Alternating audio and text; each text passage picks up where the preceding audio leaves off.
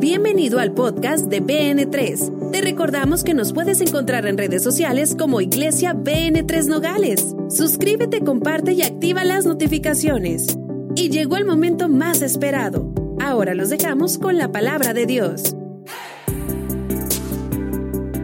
Una serie que le hemos puesto por título Avivamiento, Revival en inglés. Y vamos a entrar en la palabra de Dios. Hoy quiero hablar de enciende un fuego que permanezca. Habacuc capítulo 3, verso 2 y Juan capítulo 4 del 4 al 6 dice lo siguiente, oh Señor, he oído lo que se dice de ti y temí. Aviva, oh Señor, tu obra en medio de los años y en medio de los años dala a conocer.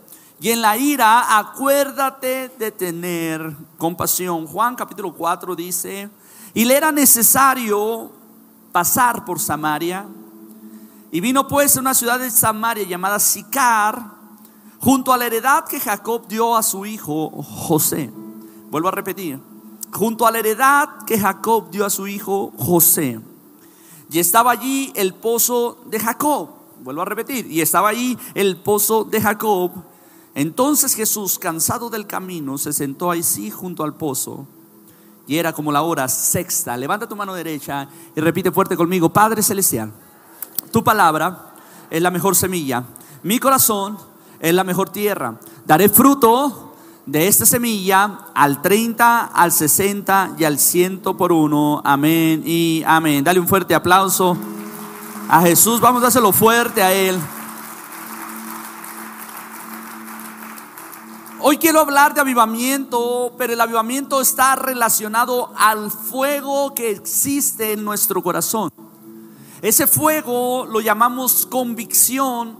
Ese fuego en el corazón, que es una convicción relacionado a la fe, que es la certeza de lo que se espera. La convicción de lo que no se ve. Es eso lo que me va a llevar a tener una vida de fruto. Entonces, si yo quiero hablar de avivamiento, yo tengo que hablar de frutos del Espíritu, de frutos en mi vida, de frutos que permanecen. Es curioso ver que no podemos hablar de un avivamiento desde el ámbito de una experiencia religiosa.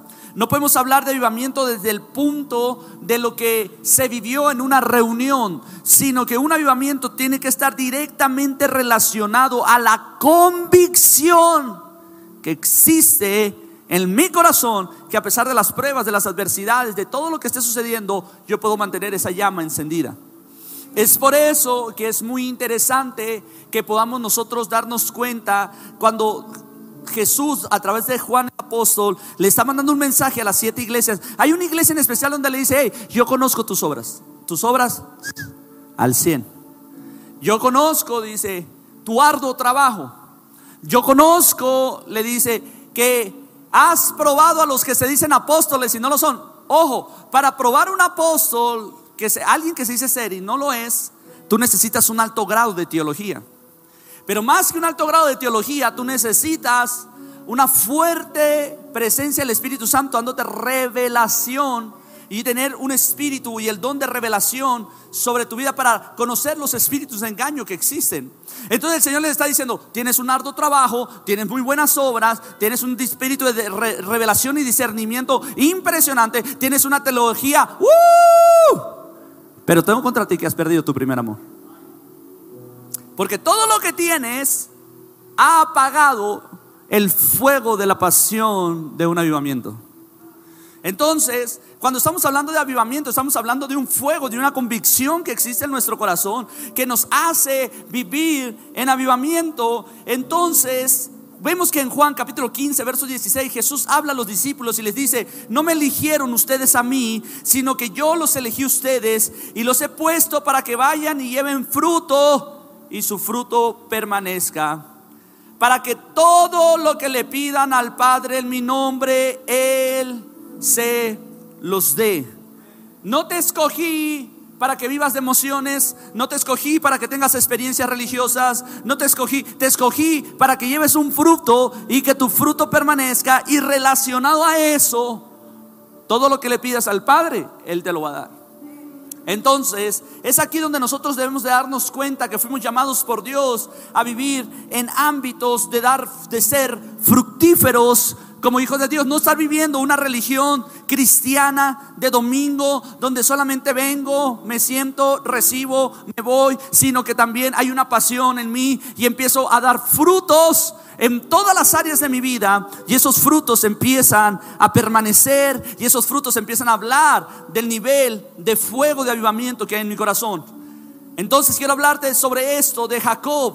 Jacob es un príncipe escondido en un suplantador. Su nombre Jacob significa suplantador, el cual obtiene la bendición de Dios. Di conmigo, obtiene la bendición de Dios. Nota esto, es muy curioso cómo la gente empieza a mal traducir la vida de Jacob y dicen que Jacob era un tramposo. El que dijo que Jacob era un tramposo fue Saúl. Es por eso que tú nunca debes de escuchar un amargado, porque un amargado va a cambiar tu identidad.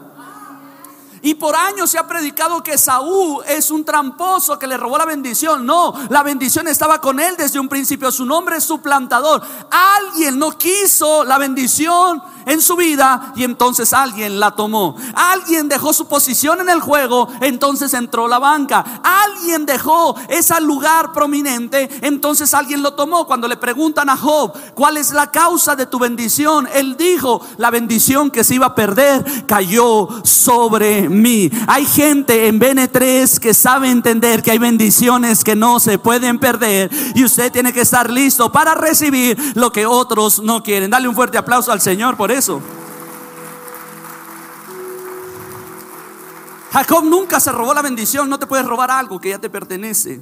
Entonces él huyó con su tío Labán, el cual ve que él viene bendecido y se aprovecha y empieza a enriquecerse por la bendición de Jacob. He escuchado pastores predicar que dicen que Jacob era tan tramposo que hasta cambiaba la naturaleza, como en el caso de Labán. Pero el detalle es que Labán cuando lo ve bendecido, se quiso aprovechar de esa bendición. Y entonces le provocaba trampas para salir ganando él y saliendo perdiendo Jacob. Pero el Señor aún lo malo lo revertía para bueno para Jacob. Hay alguien aquí que me está entendiendo. Cuando tú tienes la bendición de Dios, es cuando tú puedes dar fruto aún cuando la gente busca tu mal. Entonces es ahí donde después de trabajar siete años por Raquel, es engañado y le dan a Lea. Y entonces se siente frustrado porque había trabajado siete años por el amor de esa mujer. Y entonces lo, lo, defraudan, lo engañan y tiene que trabajar otros siete años por el amor de Raquel. Entonces él trabajó 14 años por el amor de Raquel. Levanten su mano los hombres que trabajarían 14 años por el amor de su esposa. Levántela aunque sea en defensa propia. 14 años está contigo. Y de los 14 empieza apenas los chilos. De los 14 empiezan los chilos. Entonces yo, ese sí era amor. Voltea con tu marido y dile, ese sí era amor para que veas. Dile. Entonces, este hombre trabajó 14 años. Y es aquí donde empieza una competencia entre estas dos mujeres, una competencia que empieza a salirse de control, porque empezaron a ver quién producía más. Y ese es un problema cuando nosotros estamos buscando producir más sin buscar la calidad de lo que estamos produciendo es cuando queremos obtener más bendición y confundimos nuestras bendiciones con nuestros frutos. Y son dos cosas muy diferentes. Que a ti te hayan promovido, esa es una bendición, pero eso no quiere decir que estés dando fruto. Toca a tu vecino y dile, siento a Dios aquí. Eh, eh, hay un detalle, muchas veces confundimos de que Dios está conmigo porque me abrieron esta oportunidad, porque recibí esta otra cosa. Y confundimos las bendiciones de Dios con los frutos que deberíamos de estar dando. Y es aquí donde hay una mujer llamada Lea que empieza a tener hijos por montones. Y entonces Raquel, la que era amada, no puede dar frutos. Ella está frustrada porque no puede tener hijos. Y entonces el detalle es que aquí esta mujer está dando hijos, dando hijos, dando hijos. Y empiezan discusiones hasta vergonzosas, lo voy a decir así. Porque un día Lea está embarazada y Raquel llega con unas mandrógeras, así lo llama la Biblia. Ese fruto se oye delicioso. Me imagino entre un mango y una pera con, no sé, algo se me viene a la mente, mandrógeras. Y dice que se las estaban comiendo y la otra que está embarazada le dijo, oye, se me antojó, me has. Y Raquel le dice, te cambio el racimo de mandrógeras por una noche con Jacob. Estaba tan desesperada que empieza a querer comprar el amor de su esposo. Está tan desesperada de querer dar hijos que empieza a comprar el amor del hombre que la amaba. Porque el problema de una persona que no está dando frutos es que puede la gente amarte, pero tú aún así te sientes desamado. Toca a tu vecino y dile, siento a Dios aquí, dile. El problema de la gente que no da frutos, que está en tanta frustración de que aún los que los aman terminan siendo rechazados porque, y quiere comprar el favor de ellos, pero no es así. Entonces empieza una competencia y el detalle es que es mejor la calidad sobre la cantidad. Lea empezó a producir hijos en cantidad, pero no tenían calidad. Ella tuvo un Rubén, tuvo un Simeón, tuvo un Leví, tuvo un Judá y tuvo muchos hijos. Pero el detalle es que Rubén se acostó en público con la concubina de su padre. El detalle es que Simeón y Leví asesinaron a todos los hombres de una ciudad por venganza. El detalle es que produce un Judá que se acuesta con su nuera y tiene relaciones sexuales. Y el detalle es que estaba teniendo muchos hijos, pero los hijos no tenían calidad de personas, sino eran cantidad de personas. Y esto es muy preocupante y nosotros tenemos que verlo. Incluso hago un llamado de atención a nuestros líderes de grupos vida. No quieran abrir grupos solamente por cumplir requisitos. Tenemos que buscar la calidad antes que la cantidad. Vamos ahí. BN3 tiene que buscar la calidad. Entonces, es aquí donde quiero hablarte de hijos o frutos, bendiciones o frutos. Porque muchas veces nosotros estamos buscando las bendiciones sin preocuparnos por los frutos. Y en el cielo funciona al revés. En el cielo primero tienes que dar fruto y después vienen tus bendiciones. Por eso el Señor les dijo, yo los escogí para que den fruto. Cuando tu fruto permanezca, todo lo que le pidas al Padre te va a ser dado. Yo no sé si alguien me está entendiendo. Entonces el detalle es que estamos pidiendo cosas sin querer dar frutos. Y en el cielo funciona al revés. Primero tienes que dar fruto antes de recibir las bendiciones que Dios tiene designadas para ti. En Génesis capítulo 30, verso del 1 al 2 dice, y viendo Raquel que no daba hijos a Jacob, tuvo envidia de su hermana y decía a Jacob, dame hijos o si no, me muero. Y Jacob se enojó contra Raquel y le dijo, ¿soy yo acaso Dios que te impidió el fruto? De tu vientre. Observa esta oración que está aquí. Una persona está desesperada y dice, dame hijos, quiero bendiciones, quiero que me des eso que yo estoy esperando, eso que pienso que me va a hacer feliz. Quiero que me des eso que pienso que necesito en mi vida para alcanzar tu amor. Quiero que me des eso donde pienso que la gente me va a reconocer. Quiero que me des eso donde la gente va a saber que Dios está conmigo. Y el otro, mientras ella está pensando en bendiciones, el otro dice, ¿y acaso soy yo Dios que te impidió dar fruto?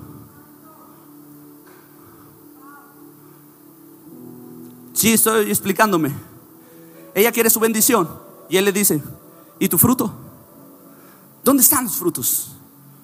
Porque muchas veces gastamos el tiempo pidiendo bendiciones cuando no tenemos frutos. Entonces es aquí donde sucede algo extraordinario porque hay dos mentalidades. Él la ama, él la quiere, él desea cosas buenas con ella, pero lo que más desea es que el fruto de ella sea un fruto que permanezca. Entonces empieza una búsqueda de Dios por un hijo. Y dice la Biblia que Dios se acuerda de Raquel. Yo vengo a hablarle a alguien que Dios se va a acordar de ti en estos días. Yo vengo a hablarle a alguien que Dios se va a acordar de ti en esos días. Lo vuelvo a decir, yo vengo a hablarle a alguien que Dios se va a acordar de ti en estos días. Y se acordó Dios de Raquel y la oyó Dios. Y le concedió hijos y concibió y dio a luz un hijo y dijo, Dios ha quitado mi afrenta y ha quitado mi vergüenza y llamó su nombre José diciendo, añádame Jehová otro hijo. Raquel rompió la tradición y ella le da un nombre a su hijo. Le dice José, añádame Dios otro hijo. Por eso necesitamos tener cuidado con lo que estamos, cómo nombramos a las cosas. No le pongas nombre a tus problemas. Estoy procrastinando. No, estás tirando barra, eres un flojo que no quieres tener disciplina, no estás procrastinando. Túmbate ese rollo. Yo estoy enojado con eso. Tengo depresión post, tengo depresión pre, tengo ansiedad post, tengo ansiedad pre, tengo crisis existencial de. No es cierto, tú estás en una oscuridad, dice la Biblia, que nos sacó de las tinieblas a su luz admirable. Y ojo con eso, no estoy hablando de que no pasemos por momentos de depresión, sí, pero tienes que encontrar la luz.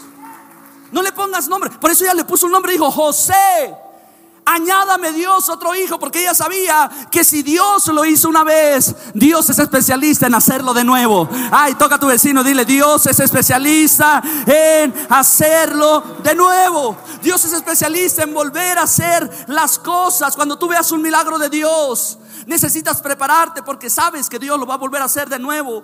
Entonces, este nacimiento de este joven llamado José inspira a Jacob a separarse de su suegro abusador y compra una heredad por 100 monedas, de las cuales compra esta heredad y donde hay un pozo y se le conoce como la heredad de Jacob. Y esta es la herencia para José. Él compra esta heredad y dice, esta heredad va a ser para este hijo que acaba de nacer, de la mujer que yo amo. Entonces le llaman la heredad de Jacob a José. Y cuando Jacob está muriendo, bendice a José y le dice, rama fructífera es José, rama fructífera junto a una fuente cuyos vástagos se extienden sobre los muros. Lo que está diciendo cuando está muriendo, ve a su hijo y todo lo que vivió y dice, José, no nomás eres que Dios va a añadir otro hijo, sino que tu esencia es de que eres una rama fructífera una rama fructífera que tus vástagos, tus frutos van a brincar por encima de los muros. ¿Por qué? Porque tuviste la oportunidad de renunciar a tus frutos en la cisterna, pero tus frutos brincaron los muros de la cisterna. Tuviste la oportunidad de renunciar a tus frutos en la casa de esclavitud, pero tus frutos brincaron la casa de esclavitud. Tuviste la oportunidad de renunciar a tus frutos en la cárcel por difamación, pero brincaron tus frutos la cárcel. Tuviste la oportunidad de renunciar a tus frutos cuando te abandonaron abandonaron en la cárcel, pero tus frutos brincaron por encima del abandono. Eres una rama fructífera plantada junto a una fuente de agua viva. Yo no sé si hay alguien aquí que me esté entendiendo. Tuvo la posibilidad de renunciar varias veces, pero él decidió que sus frutos iban a permanecer. Entonces tenemos que darnos cuenta de algo, la integridad está relacionada al carácter y el carácter determina la calidad de los frutos en tu vida. José fue un hombre íntegro. Él no se acostó con la esposa de Potifar en privado, como su hermano Rubén se acostó con la concubina de su padre en público. Él no se acostó con una mujer en privado cuando su hermano sí lo hizo en público. Él no trajo venganza sobre sus hermanos como Simeón y Leví para matar una nación. Él perdonó él no reclamó el olvido como lo hicieron sus demás hermanos, sino que por lo contrario, José sabía que era bendecido y había nacido para bendecir todo lo que hacía. Aunque me metieron en la cisterna y me llevaron a la casa de esclavitud, la casa de esclavitud prosperó solo porque yo estaba ahí. La cárcel prosperó solo porque yo estaba ahí. Egipto prosperó solo porque yo estaba ahí. Tenemos que entender que hay ocasiones donde la vida nos va a golpear tan fuerte, pero esa fortaleza o la fuerza con la que nos golpea va a determinar la fortaleza del carácter que tenemos. Porque es impresionante darnos cuenta cómo hay gente que abandona su fe por lo que le dijo una persona. Vemos cómo hay gente que abandona su cristianismo porque miraron a fulano de tal fracasar. Pero el detalle es que hay gente que es resiliente y resiliente a las circunstancias, que aunque perdí a mis hijos, aunque perdí mis finanzas, aunque me encuentro enfermo, aún puedo decir, bendito sea el nombre del Señor. Ah, yo sé que mi redentor vive. Hay gente que todavía puede proclamar que Dios es fiel, que Dios es real, que Dios es maravilloso. Yo no sé si hay alguien que le puede dar un fuerte aplauso al Señor. Es gente que dice, a pesar de que me han golpeado tan duro, me podrán quitar todo, pero menos la convicción de que Dios es real.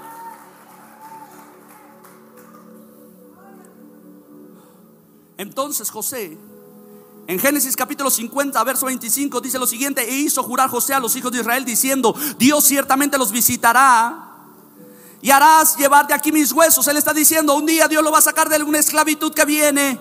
Y cuando se vayan, no dejen mis huesos aquí, yo quiero que se lleven a mis huesos. Y lo impresionante es que este hombre está cuidando por la calidad de sus huesos. ¿Por qué? Porque hay promesas que tú no las vas a vivir, pero tus huesos van a estar presentes ahí. Hace una semana me habló una de mis ahijadas y me dice, por favor, pastor, ella no tiene su papá, ella me adoptó como su papá. Y me encantan, es, eh, eh, hay muchos chicos que me adoptan como su papá y me platican todo lo que van a hacer. Y ella es una de ellas que siempre está ahí bien pegada y me dice, eh, pastor, mi, mi, abuela está muriendo. Fuimos, hicimos los actos que se le conocen a los que no saben, como lo, la extrema unción, los santos óleos. Y estábamos ahí con su abuela, vimos un milagro impresionante ese día. Acababa de tener 10 minutos antes un infarto de 8 que había tenido durante toda la noche. Y en ese momento, cuando estoy ahí, los doctores dicen que está inconsciente, que su cerebro está fundido, que etcétera, etcétera. Pero cuando está probando el cuerpo, la sangre de Cristo, cuando lo estoy bautizando, cuando estoy ungiendo con aceite, ella levanta sus manos y empieza a decir, gloria a Dios, gloria a Dios. Entonces cuando yo salgo de la casa, yo le digo a mi hijada, mi hija, estamos en un proceso, BN3 está orando por ti, años buscando tener un bebé, años buscando tener un hijo. Y yo no sé por qué sentí en mi espíritu decirle solamente eso. Estamos, ahorita estás en un proceso y BN3 está orando por ti, tu pastor está orando por ti. Mi hija le, la abracé como a mis hijas y le dije, es necesario que la semilla muera para que dé fruto. Estamos ante el ciclo de la vida. Una vida se va, pero otra va a nacer. Yo lo creo. Y la noticia es que en su cumpleaños recibe la noticia de que está embarazada. Y seis días después muere su abuela. Y ayer estoy en el funeral y estoy dando las palabras en el sepelio. Y vuelvo a recordar la palabra de Hebreos capítulo 11 que dice, por la fe estos no recibieron lo que se les fue prometido Pero aunque no lo recibieron, lo saludaron de lejos, diciendo que ellos tienen una patria celestial y una morada eterna. Y aunque no lo recibieron, lo saludaron. Y dice la Biblia en Hebreos 11, de los tales, Dios no se avergüenza de llamarse el Dios de ellos. Es un tipo de gente que Dios saca el pecho y dice, fulano de tal, yo soy el Dios de él. Porque hay promesas que tú no las vas a recibir, pero las vas a saludar de lejos. Tú no sabes cuántos cristianos se van de la iglesia porque no reciben sus promesas, porque no reciben su promoción, porque no reciben su liderazgo, porque no reciben eso. Cuando los corrigen, se van de la iglesia. ¿Sabes por qué? Porque ellos están buscando fama momentánea, ellos quieren tener riqueza momentánea, bendición momentánea, pero cuando Dios se los niega, hasta de Dios renuncian. Y cuando están en el sepelio, yo soy, porque tengo una lucha, está mi hijada, llorando enfrente de mí, embarazada, su abuela partiendo. Y yo dije algo, tu abuela a lo mejor no va a abrazar a su bisnieto, pero lo está saludando desde lejos. ¿Hay alguien aquí? José está diciendo, se van a llevar mis huesos, llévenselos. Porque a lo mejor no voy a ver la tierra prometida, pero mis huesos van a estar ahí. A lo mejor no voy a entrar a ese lugar de conquista, pero mis huesos van a estar ahí. Aunque yo no voy a estar para poderlo disfrutar, mis huesos sí van a estar ahí. Éxodo capítulo 13, verso 19 dice, tomó también consigo Moisés los huesos de José, el cual había juramentado a los hijos de Israel, diciendo, Dios ciertamente los visitará y harán subir mis huesos de aquí con ustedes. ¿Por qué es tan importante cuidar los huesos? Porque los huesos representan un fundamento. Aún en nuestra estructura ósea, los, huesos mantienen nuestra carne, nuestros tendones, nuestros músculos unidos. Si no tuviéramos la estructura ósea, si no tuviéramos los huesos, si no tuviéramos el fundamento de la estructura del esqueleto, seríamos una bolsa de nervios con carne ahí sin forma. Algunos nos andamos deformando, pero ahí vamos, arreglándonos. Eh, eh, nos andamos saliendo de la estructura tantito. Pero, pero la, la estructura es para darnos ese equilibrio. Y él está diciendo, por favor, llévenselo. Moisés se los lleva. El detalle es que los huesos son muy importantes porque representan fundamento. Es por eso que la Biblia dice que cuando Jesús estaba en la cruz les empezaron a quebrar las piernas para que ya murieran. Y cuando llegaron con Jesús dijeron, Él ya está muerto, no lo quiebren. Para que se cumpliese la profecía que dijo, sus huesos no fueron quebrantados. ¿Por qué? Porque Él es la piedra angular. Y la piedra angular, el fundamento no puede ser quebrantado. Si el fundamento está quebrado, entonces nada sirve de lo que se construya. Pero hasta en lo físico se notó el poder de la vida espiritual de Jesús. Y lo que está diciendo José, llévense mi vida. A lo mejor ya no voy a estar dando frutos que brinquen cisternas. pero mis huesos van a presenciar generaciones conquistando gigantes. sea, yo no sé si hay alguien aquí. Tienes que darle un fuerte aplauso al Señor. Por más de 570 años hubo una generación de israelitas que su única misión fue cuidar los huesos, cuidar el fundamento. Hoy en BN3 necesitamos gente que cuide los fundamentos, la oración, el ayuno, la palabra, la santidad, la lealtad, la fe, la sana doctrina, la hermandad, el sabernos proteger, que nos cuidemos entre unos y otros. ¿Sabes por qué? Porque los fundamentos no pueden ser quebrados. Lo que estamos haciendo es cuidando el fundamento para construir. Hay gente que se, se deja ir por la finta, dice, no es iglesia que parece antro. Sí, parece antro, pero aún creemos en la santidad. Aún creemos en la pureza. Aún creemos en la oración Aún creemos en guardar la palabra de Dios. Yo no sé si hay alguien aquí. Aún creemos en que Jesucristo es el único Dios y su nombre es sobre todo nombre. Yo no sé si hay alguien aquí. Todavía creemos esas cosas. Entonces dice la palabra del Señor y enterraron en Siquem los huesos de José que los hijos de Israel habían traído de Egipto en la parte del campo que Jacob compró a los hijos de Amor, padre de Siquem por 100 piezas de dinero y fue posesión de los hijos de José. Josué está repartiendo la tierra y antes de terminar su labor, que la termina dos capítulos más adelante, dice, espérense, falta algo, los huesos de José. ¿Dónde los enterramos? Entonces van a la historia y descubren cuando su padre se separó de Labán, compró un terreno por 100 monedas de plata, en ese lugar hay un pozo y ahí en ese pozo vamos a sembrar vamos a enterrar, a sembrar a José. Y está el pozo y enseguida ponen a José. Y ahí termina la historia de José. De ahí no se vuelve a hablar más de él. Pero quiero hablarte de que hay lugares de pacto que encienden fuegos que perduran. Hay lugares de pactos que encienden fuegos que perduran. Porque Jesús es la fuente él es el fundamento. Y Él tiene que ir a un lugar especial. Y en Juan capítulo 4, del 4 al 6, que fue nuestro texto original de este mensaje, dice lo siguiente. Y le era, le voy a pedir a los músicos que pasen, y le era necesario pasar por Samaria.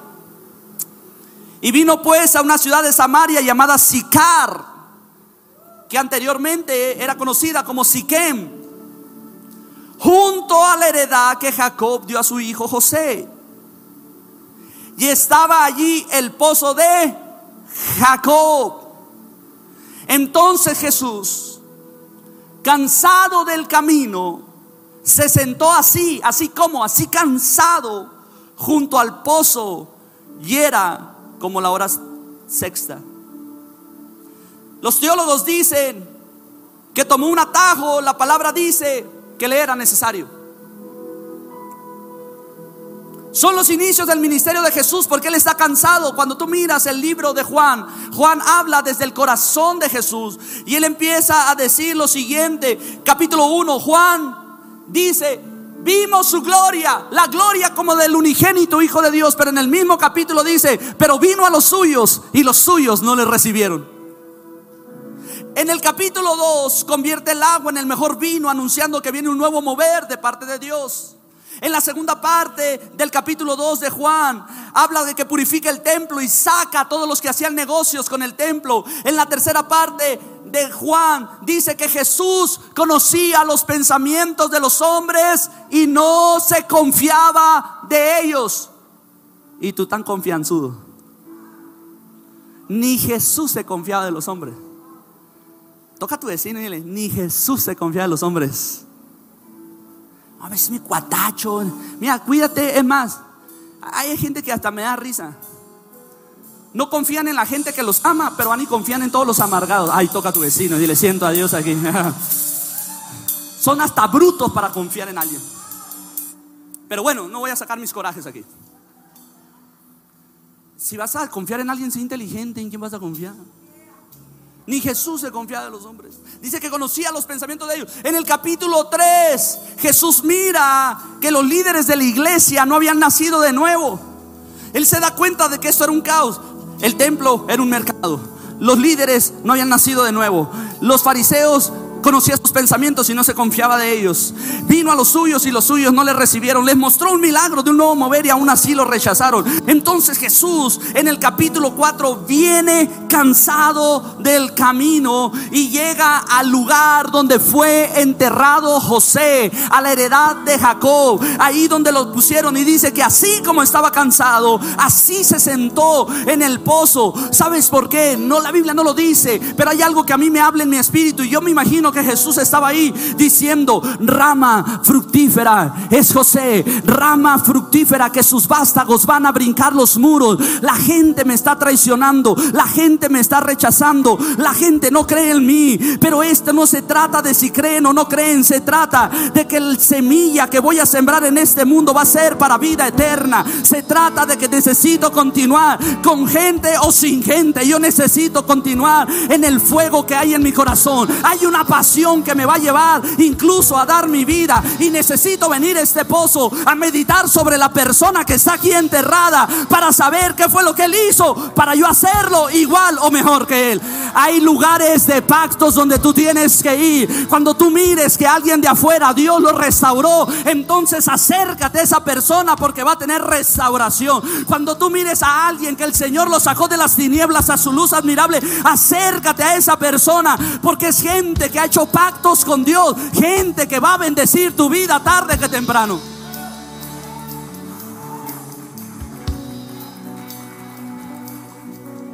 Él viene a un lugar donde hay un hombre que tuvo integridad, de un hombre que determinó guardarse y consagrarse a pesar de la ofensa, de la burla, de la traición, de la difamación, con tal de darle salvación al mundo antiguo. Y Jesús está meditando en eso. Y es ahí mientras está meditando donde viene una mujer que la Biblia la llama la samaritana. Mitad judía, mitad gentil. Era muy judía para los gentiles y muy gentil para los judíos. Es una iglesia medio rara, pintada de negro, pero que predican santidad. Ay, yo no sé si hay alguien aquí. Es una iglesia que parece antro, pero aún creen en los fundamentos de Cristo. Es una iglesia que para algunos es muy mundana y para los mundanos es muy cristiana. Ay, yo no sé si hay alguien aquí. Es una iglesia que para los de afuera se parece más a Jesús y a los de adentro se parece más al diablo. Yo no sé si hay alguien que me está Es una iglesia que los fariseos critican, pero los del mundo la aman porque somos amigos de pecadores. Ay, es mitad y mitad. Dile a tu vecino mitad y mitad. Vino con la samaritana. Y viene la samaritana y se acerca y dice, oye, oye. Dice que vino a la hora sexta ella también. Porque ella también sabía lo que era la crítica. Porque ella también sabía lo que era el rechazo. Porque ella también sabía lo que era que la señalaran con un dedo acusador. Y ella ya no quería ir a la asociación de pastores. Perdón, digo, me, equivoqué. Ella no quería ir con los otros cristianos. Ella prefería juntarse con los mundanos. Yo quiero ir a donde no quiero donde haya nadie, yo quiero estar sola. Porque me critican por mi vida, por mi pasado, por lo que he tenido. Y entonces lo que hace ella es que sale de allá y se viene. Y cuando llega al pozo, pensando en un momento de paz, diciendo, no voy a hablar con nadie, se encuentra que es tu nombre ahí recargado, meditando. Entonces ella llega, se hace por un lado, ella empieza a usar el pozo y de repente este hombre le dice, ¿tendrás un poco de agua para mí? Y ella le dice, hey, tú eres judío, tú no me puedes hablar a mí. Y entonces este hombre cambia su disertación y su conversación y le dice, si conocieras el don de Dios y supieras quién es el que está enfrente de ti, en lugar de darle un vaso de agua, tú le pedirías agua de beber.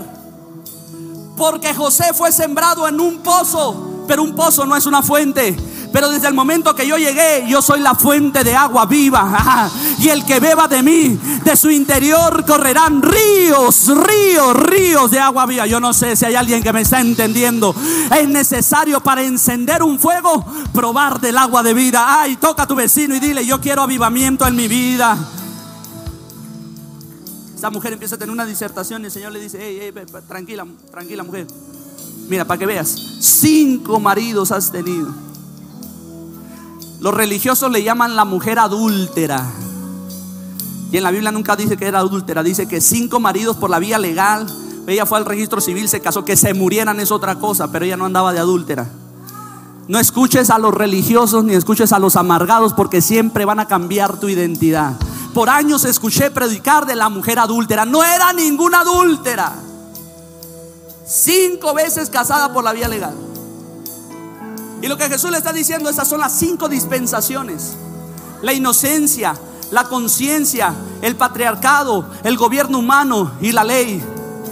Y con el que estás ahorita, yo, la fuente de agua viva, todavía no soy tu marido porque yo soy la gracia pero cuando muere en la cruz del Calvario, sí me caso contigo. Ay, yo no sé si hay alguien aquí. Sí te acepto así como eres, medio gentil y medio, eh, y medio judía. Sí te acepto así como eres, que tengas las paredes negras, que no te vistas de corbata, que no te vistas de traje, que vengas tal y como tú eres. Sí te acepto así, porque hay un tiempo de gracia, hay un tiempo de bendición, hay un tiempo que Dios está abriendo. Entonces hay algo que empieza a suceder. Toquen suavecito, suavecito, sigan el ritmo. Han estado bien ungidos toda la mañana. parece que se oraron anoche. ¿Sientes eso que está pasando aquí? ¿Lo sientes?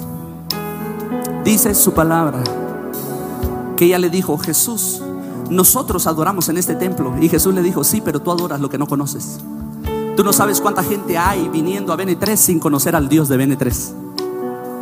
Tú no sabes cuánta gente hay yendo en esta mañana a diferentes lugares de reunión, de diferentes religiones y denominaciones, buscando a Dios sin conocer a Dios. Y Jesús le dijo, pero la hora viene. Y la hora es ahorita, donde vendrán verdaderos adoradores que le adorarán en espíritu en verdad, son aquellos que serán echados en la cisterna y aún así seguirán dando fruto. Son aquellos que serán metidos en la casa de prisión y ahí seguirán dando fruto. Son aquellos que serán difamados y metidos en la cárcel por 13 años, pero así seguirán dando fruto. Son aquellos que tendrán problemas graves, depresiones, ansiedades, tendrán todo tipo de situaciones, pero aún en ese momento cuando la gente le dice renuncia a Dios, deja de ir a la iglesia, ellos dirán, yo sé que mi redentor vive y él venció a la muerte. Te puedes poner de pie y darle un fuerte aplauso porque yo creo que la hora viene y la hora es cuando tendremos que dar fruto y fruto que permanezca, un fruto que a pesar de que yo no quiero, yo sigo haciendo lo que fui llamado a hacer.